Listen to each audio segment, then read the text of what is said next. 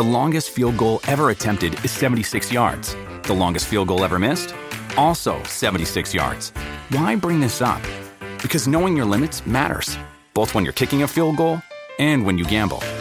Betting more than you're comfortable with is like trying a 70 yard field goal. It probably won't go well. So set a limit when you gamble and stick to it. Want more helpful tips like this? Go to keepitfunohio.com for games, quizzes, and lots of ways to keep your gambling from getting out of hand. What does motion sound like? With Kizikans free shoes, it sounds a little something like this. Experience the magic of motion.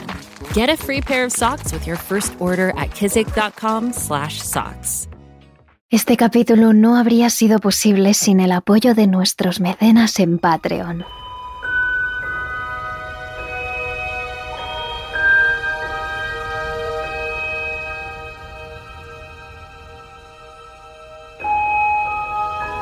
Existe una película muy reciente que trata sobre un asesino que todos conocemos. Pareces un buen chico, tendrás un montón de amigos. Tres, pero mi hermano es el número uno. ¿Dónde está? En la cama, enfermo. Seguro que yo puedo animarlo. Le daré un globo. ¿Quieres tú uno, Georgie? No está bien aceptar nada de un desconocido. Bueno, yo soy Pennywise, el payaso bailarín. ya no soy un desconocido. ¿A que no?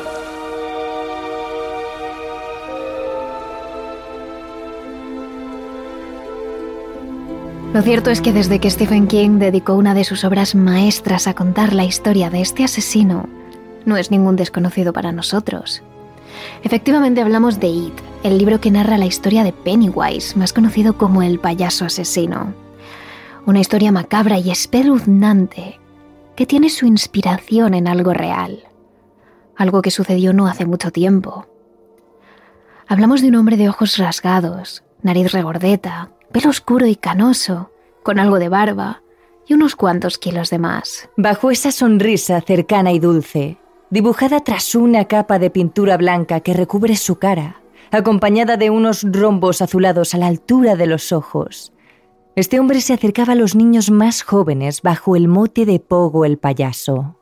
Lo hacía disfrazado, convertido en otra persona, una figura que por lo general se relaciona con el circo, con algo gracioso, feliz, pero que en este caso servía para esconder a uno de los peores asesinos, un depredador de niños.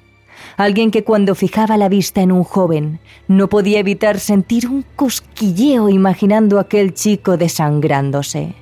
Hablamos de John Wayne Gacy, posteriormente conocido como el verdadero payaso asesino.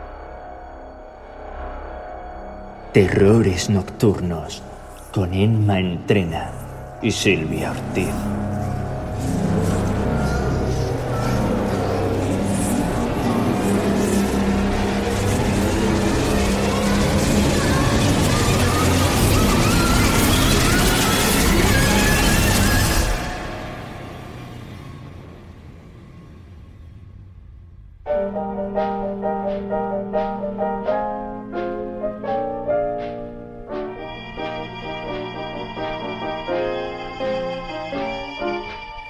Gacy nació el 17 de marzo de 1942 en Chicago, Illinois, Estados Unidos. Era el segundo hijo de los tres que tenían sus padres y el único varón. El matrimonio estaba compuesto por John Stanley Gacy, un maquinista enfurruñado y cascarrabias, y Marion Elaine, una mujer dulce y centrada en sus hijos. Aunque John creció muy unido tanto a su madre como a sus dos hermanas, que cariñosamente le llamaban Johnny, tuvo que soportar desde muy pequeño las continuas palizas y palabras de desprecio de su padre, un hombre alcohólico y lleno de odio, que se dedicaba a pagarlo con su familia, en especial con su único hijo varón. Desde muy pequeño, Johnny tuvo que soportar los numerosos azotes que le daba su padre, con su ancho y gastado cinturón de cuero. Además, cuando no tenía este cerca, cogía un botellín de cerveza, ya sea lleno o totalmente vacío, y lo estampaba contra la cabeza del joven. No solo lo pagaba con él, su madre era quizás la segunda persona que más tenía que aguantar sus ataques de ira. Abusaba de ella continuamente, siempre que quería, y llegó a un punto en el que la propia madre decidió no poner resistencia, porque sabía que si lo hacía, sería mucho peor. A ello se le sumaron los problemas de salud que tenía el propio John desde muy pequeño. Sufría obesidad, quizá derivada de la ansiedad provocada por la difícil situación que debía soportar en casa diariamente. El niño nunca tuvo una infancia feliz, ni un solo momento.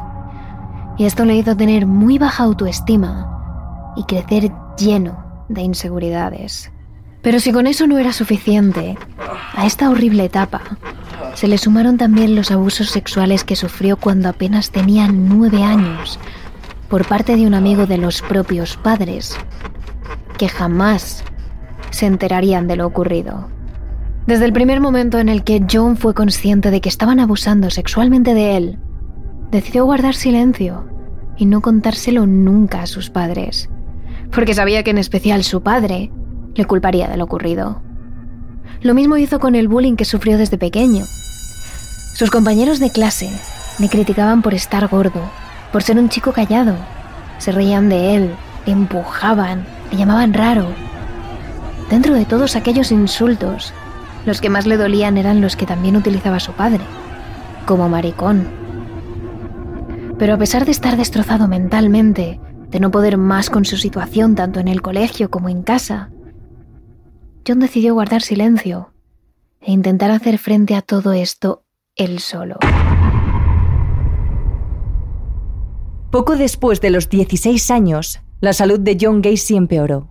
Comenzó a sufrir fuertes mareos. En algunas ocasiones le dejaban inconsciente durante un largo rato. Jamás supo con exactitud si estos desmayos fueron provocados por un accidente que tuvo con 11 años cuando se cayó de un columpio y se golpeó la cabeza contra el suelo, o debido a las fuertes y constantes palizas que recibía de su padre.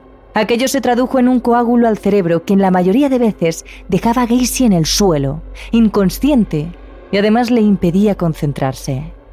Ante esta difícil situación, la madre decidió llevarle al hospital, mientras su padre desde el otro lado del salón, con un botellín en la mano y totalmente borracho, aseguraba que esos desmayos no eran más que mentiras él decía que su hijo estaba fingiendo y que lo hacía para librarse de las palizas que, según su padre, se merecía. Paralelamente, la situación de Gacy en el colegio no hizo más que empeorar. Tuvo que cambiar de colegio hasta cuatro veces y en todos le hacían bullying. Se reían de él y apenas tuvo amigos en ninguno de los centros.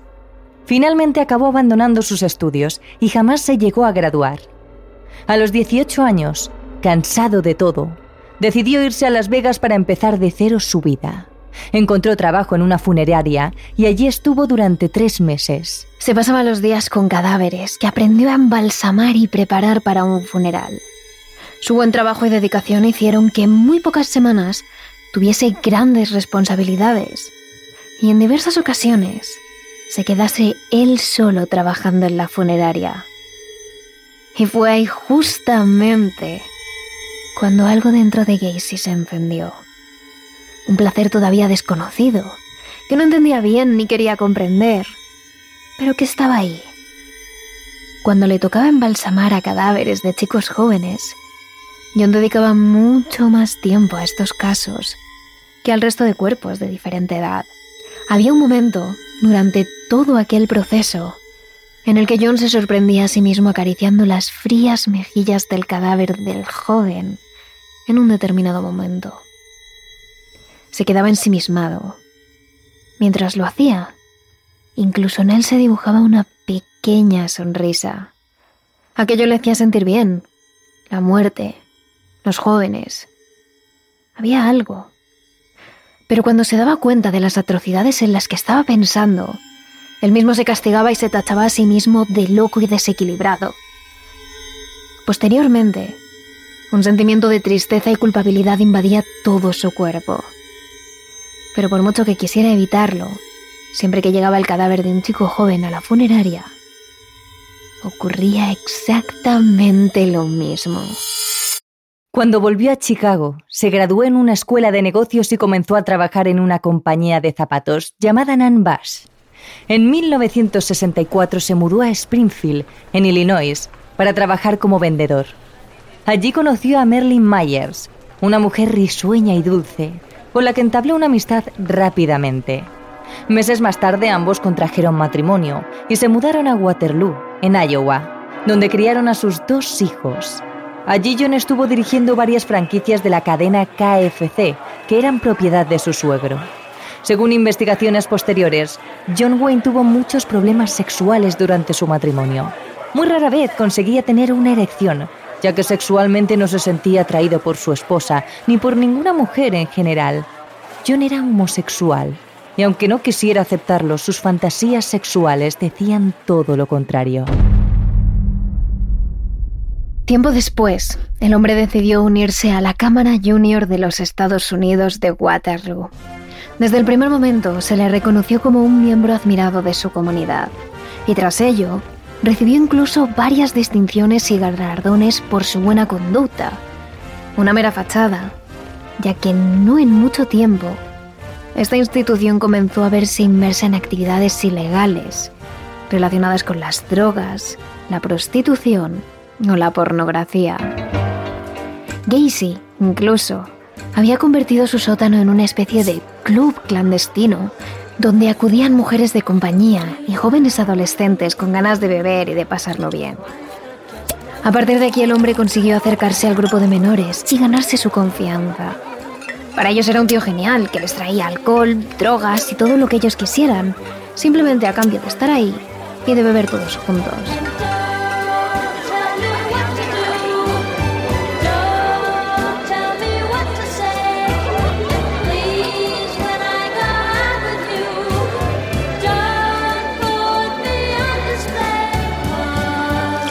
Desde el primer momento, John fijó su atención en uno de los chicos más jóvenes del grupo, Donald Borges, de 15 años. En un principio se acercó a él con alguna que otra broma, luego con la excusa de rellenarle la copa, y así poco a poco fue ganándose su confianza. Una noche en la que absolutamente todos los del grupo acabaron desfasando, Gacy totalmente borracho se acercó al joven Donald sin ningún tipo de vergüenza. Le dijo que le veía demasiado borracho como para que ahora el chico se volviese solo a casa y le ofreció quedarse un ratito más ahí en el sótano para tomar la última copa tranquilamente y ver incluso alguna película X en su gran televisión. El chico, anonadado ante la cantidad de películas X que tenía John, accedió a quedarse un poco más y ver la que él quería. Si Donald ya iba bastante borracho, cuando los dos se quedaron solos, John siguió rellenando la copa del joven cada vez que ésta se vaciaba. Mientras veían la película, Gacy empezó a mirar de reojo al chico. Le tenía ahí, a su lado, totalmente solos. En ese punto, al contrario de lo que le sucedía con su mujer, no tardó en excitarse. Y cuando sus ganas se hicieron insaciables, el hombre cogió el mando de la televisión y paró la imagen. Durante los siguientes minutos estuvo presionando al joven para que le practicase sexo oral. Finalmente, el joven, totalmente borracho y sin capacidad para defenderse, lo hizo. Pero al día siguiente, antes de que John se despertase, Donald salió de su casa lo más rápido que pudo. Tenía resaca. Apenas recordaba lo que sucedió ayer. Pero había algo que le era imposible olvidar lo que John le obligó a hacer cuando se quedaron solos. Nada más llegar a su casa, Donald Burgess le contó absolutamente todo a sus padres. Y ellos, aterrorizados, decidieron denunciar a John de inmediato por abusos sexuales. Mientras John todavía se estaba recuperando, los agentes de seguridad aporrearon la puerta de su casa. Los niños alterados se escondieron y quien abrió la puerta fue la mujer de este, totalmente desubicada. La policía entró en la casa mientras exponía el motivo por el que Gacy sería detenido. John defendió que aquellas acusaciones eran falsas y que todo era una estrategia para desprestigiarle políticamente, ya que el padre del joven Donald era su rival en la Cámara Junior a la que pertenecía desde hacía muy pocos meses. Como respuesta, John decidió contratar a un matón para pegar una paliza al joven. Pero sus planes fueron descubiertos y se volvieron en su contra. Acabaron llevando a Gacy hasta el hospital, donde le realizaron una evaluación psiquiátrica y descubrieron que sufría un trastorno de personalidad antisocial. El hombre no era capaz de saber diferenciar lo que estaba bien de lo que estaba mal, y mucho menos reconocer y comprender los derechos y sentimientos de los demás. Pero pese a estos informes, John fue declarado responsable de todos sus actos. Incluso él mismo acabó afirmando ser culpable y haber mantenido sexo oral con Donald. Pero antes de terminar aseguró que esto lo hizo porque el joven lo venía buscando y que él solamente accedió a ello el tribunal lo sentenció a 10 años de prisión en la cárcel de Anamosa, Iowa. Tras este veredicto, Gacy jamás volvió a ver a su primera esposa ni a sus dos hijos.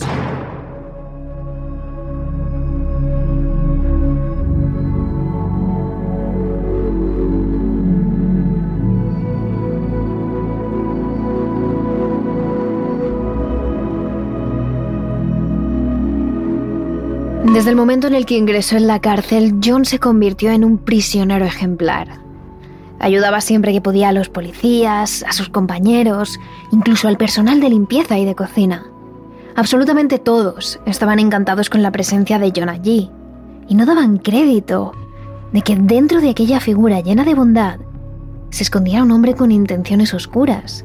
Debido a su comportamiento ejemplar, su condena de 10 años se convirtió en una que duró 18 meses y posteriormente otros 12 de libertad condicional.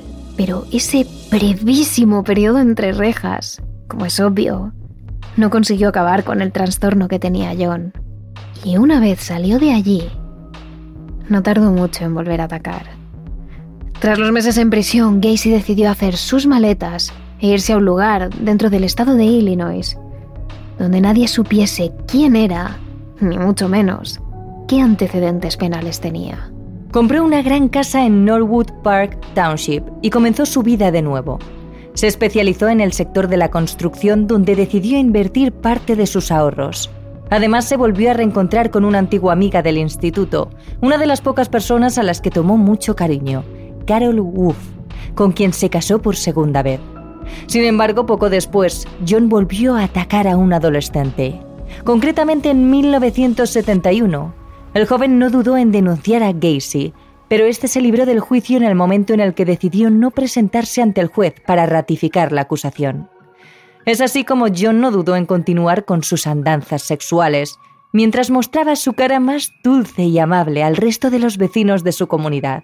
Se hizo pasar por un hombre cercano, sincero, que siempre quería ayudar y por si no fuera suficiente decidió enternecer más aún su imagen disfrazándose de payaso, Pogo el payaso, así se denominó él mismo.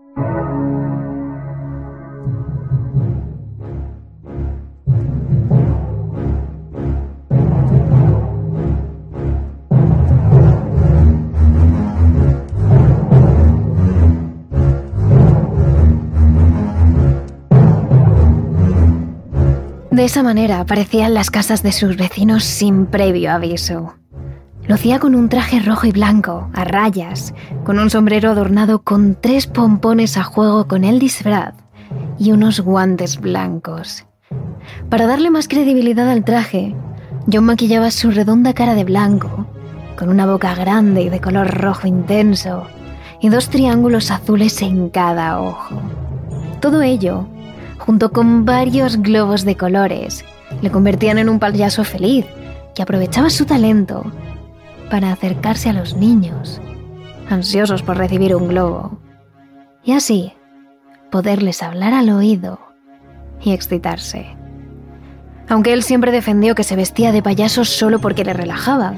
Así lo dijo en una entrevista para un documental del Canal 2 de Chicago. Trabajar de payaso era una relajación para mí. Yo disfrutaba entreteniendo a los niños. Igual que otra gente bebe o se relaja de otra manera, yo me ponía el maquillaje de payaso y me relajaba. Todo este numerito lo compaginaba con el Partido Demócrata, donde estaba afiliado e incluso llegó a tener cierta relevancia a nivel local. De hecho, se llegó a hacer una foto junto con Rosalind Carter, la primera dama y mujer del presidente de Estados Unidos, Jimmy Carter, en 1978 una imagen en la que la mujer llegó a escribir unas palabras para el propio John. Para John Gaze, los mejores deseos. Una muestra de cariño hacia su fiel político que tras esa fachada de hombre de negocios, centrado en la política y con una faceta tierna llamada Pogo el payaso, escondía un violador y un asesino que había acabado ya a esas alturas con más de 30 niños.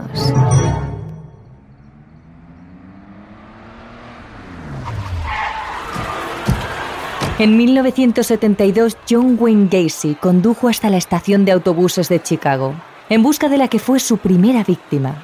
Y decimos se cree, porque nunca se llegó a saber cuántas fueron exactamente, dónde estaban o en qué año comenzó el payaso Pogo sus andanzas como asesino.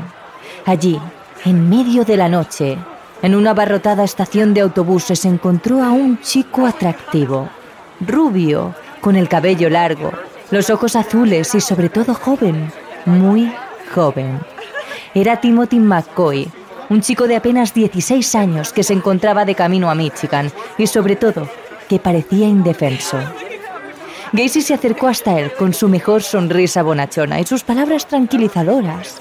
Consiguió entablar conversación con Timothy, que era un joven abierto y extrovertido, y que enseguida le contó que se dirigía hacia Michigan y que su intención era pasar lo que quedaba de noche allí, en la propia estación de autobuses, porque no le quedaba mucho más dinero. Con una sonrisa que a Timothy le pareció sincera, Gacy le ofreció al joven pasar la noche en su casa. Le dijo que él conocía perfectamente la ciudad de Chicago, así que podría hacerle de guía, enseñarle cada rincón de la ciudad y después se dirigirían hasta su casa y le dejaría dormir en su sofá. Después, a la mañana siguiente, cuando ya estuviera descansado y hubiera tomado un desayuno rico, le acercaría de nuevo a la estación de autobuses para que pudiera coger su transporte. Timothy miró atentamente al hombre. Unos ojos azules que gritaban bondad, regordete, bonachón. No encontraba motivos para dudar de él. Así que finalmente siguió a Gacy hasta el aparcamiento y se subió con él al coche.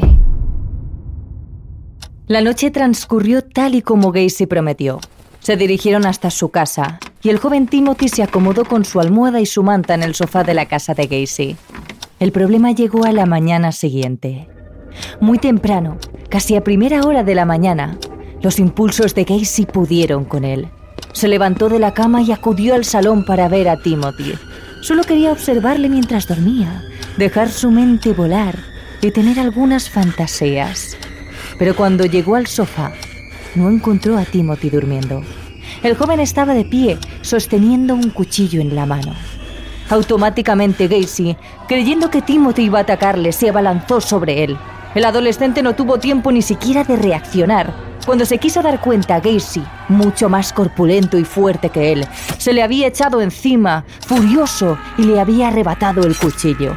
Antes de que le diera tiempo a decir una sola palabra, Gacy había cogido y se lo había clavado en el pecho a Timothy, hasta la empuñadura. Lo hizo una vez después de otra vez y otra más, y así, hasta que se quedó completamente satisfecho. Timothy había muerto. Cuando Gacy observó todo eso, se levantó pacientemente del suelo y observó la sala. Descubrió un detalle que pudo perturbarle. Sobre la mesa había un desayuno completo, perfectamente puesto para dos personas. Un desayuno que Timothy McCoy había preparado justo antes de morir. Era por eso que el joven portaba un cuchillo. Por eso el joven portaba un cuchillo. Había estado preparando un desayuno para Jaycee en agradecimiento por dejarle dormir en su casa. El joven nunca quiso amenazarle. Este detalle tocó ligeramente lo que a Gay le quedaba de conciencia. Pero ya no había vuelta atrás. Había probado la sangre, había probado lo que era matar, e incluso, como confesaría más tarde, había llegado a tener un orgasmo mientras mataba a Timothy. Ya nunca podría llegar a vivir sin el placer de matar. Ya nunca le dejaría de ser un asesino. Solo le quedaba perfeccionar su método. Lo único que le quedaba por hacer era encargarse del cuerpo.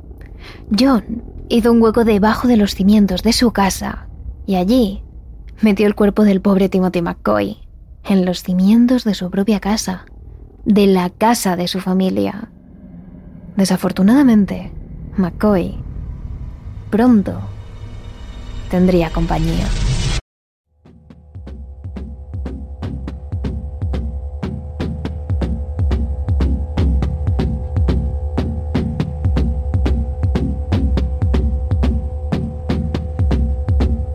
A partir de ese momento, Wayne es cada vez más incapaz de contener sus impulsos. Quiere mantener relaciones con jóvenes varones adolescentes y necesita una forma de acceder a ellos. En ese momento, en plenos años 70, Gacy combina sus responsabilidades como padre de sus hijos, como el personaje Pogo el payaso, y con su trabajo en una empresa de construcción y mantenimiento. Era una empresa relativamente exitosa, que podía llevar varias obras a la vez y que contaba con un buen equipo de gente. Y ahí es precisamente donde John Gacy ve su oportunidad perfecta para acceder a chicos jóvenes, atractivos y fornidos. Desde ese momento, John comienza a contratar a nuevos empleados para su empresa, siempre ayudantes personales, jóvenes que iban a estar muy cerca de él, y todos con un perfil parecido. La mayoría jóvenes de entre 14 y 18 años, de pelo largo, cara bonita, ojos grandes y de complexión delgada. En 1974, después de dos años en los que se conforma con estar cerca de estos jóvenes y fantasear, su impulso vuelve a ser más fuerte que él y comete el que se conoce como su segundo asesinato. Poco se sabe sobre este, solo que se trataba de un chico de los más jóvenes de entre sus víctimas, de entre 14 y 18 años. Nunca se le llegó a identificar, nunca se llegó a saber cómo murió, nunca se pudo saber por qué torturas y aberraciones pasó el adolescente. Solo se supo que todo lo que sufrió lo hizo a manos de John Wayne Gacy, alias Pogo el payaso.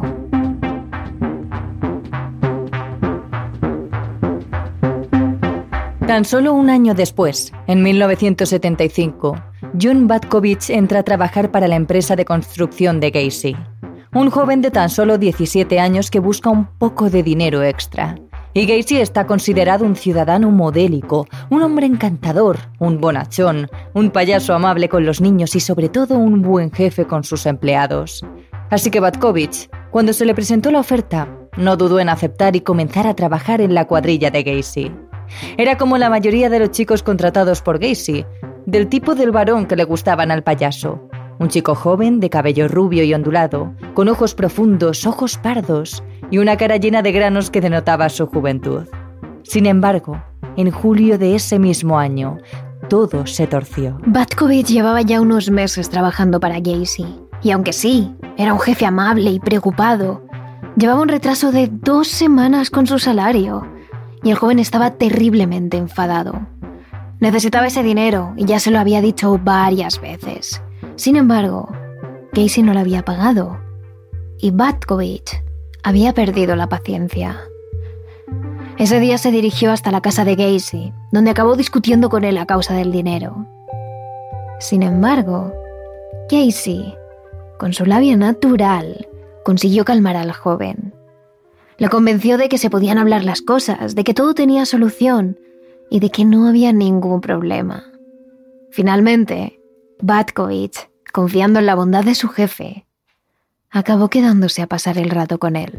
Tras pasar un buen rato sentados en el sofá, entre risas y refrescos, Gacy le ofrece a Batkovich enseñarle uno de los números que realiza cuando se disfraza de Pogo el payaso. El hombre se levanta, va a uno de los cajones y guarda algo en su bolsillo mientras habla y distrae a Batkovich. El joven se ríe mientras Gacy hace su número hasta que finalmente, entre risas y distracciones, Gacy saca lo que había guardado en el bolsillo. Unas esposas.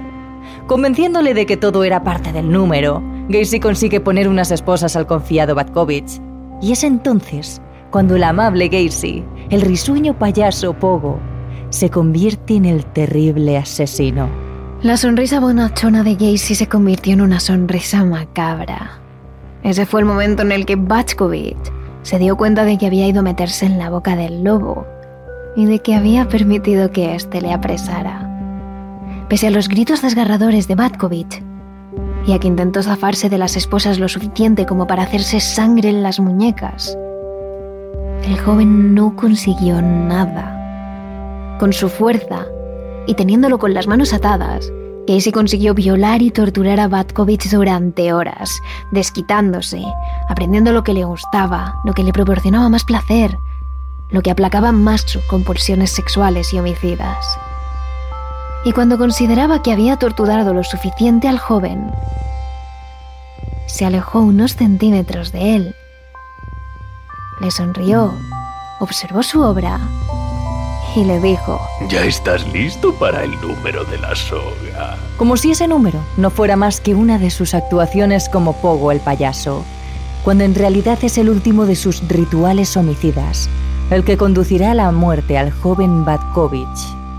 Gacy se hizo con un cinturón y lo puso alrededor del cuello del ya indefenso y dolorido y completamente rendido Batkovich. Casualmente un cinturón parecido a ese del que él mismo había huido tantas veces de niño, el que usaba su padre para castigarle. El payaso comenzó entonces a tirar del cinturón para estrangular al pobre joven, que poco a poco se iba poniendo morado e iba dejando de respirar. Para finalizar el proceso, Gacy apretó un poco más con un palo. De esta manera, John Batkovich acabó muerto, asfixiado, tras horas de tormento. Por último, Gacy arrastró el cadáver de Batkovich hasta el hueco de su cochera, el que había en los cimientos de la casa, y allí lo escondió. Batkovich hacía ya compañía al cadáver medio descompuesto de Timothy McCoy.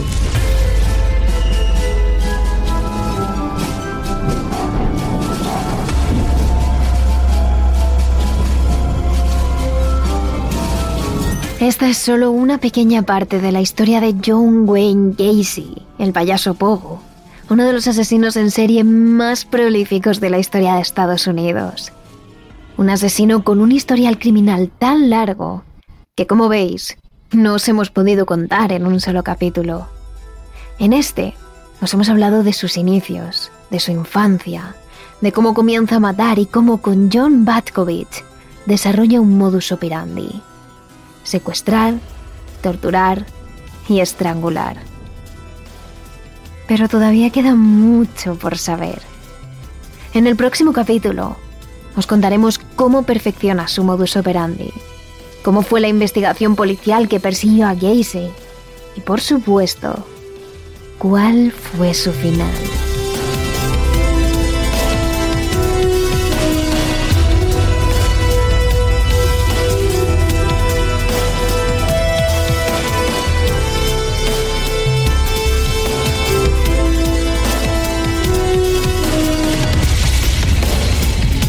Pero aún hay más que contar. En nuestro capítulo de Patreon abordamos la última teoría sobre Pogo el payaso, que no actuó solo, que tuvo cómplices. Y lo más impactante que uno de ellos fue también cómplice de Dean Corll, alias Candyman. Todo este capítulo extra en nuestro Patreon. Además, en nuestras redes sociales estaremos compartiendo fotos, vídeos y demás contenidos sobre John Wayne Gacy. Así que no te olvides de seguirnos. Somos arroba terroresn en Twitter y arroba terroresnocturnos barra baja TRN en Instagram y TikTok. Nos vemos en la segunda parte.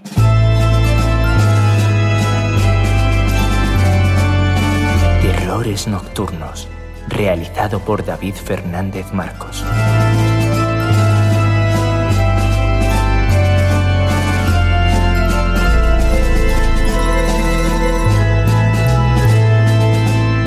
Si quieres más capítulos extra de terrores nocturnos, solo tienes que unirte a nuestro Patreon.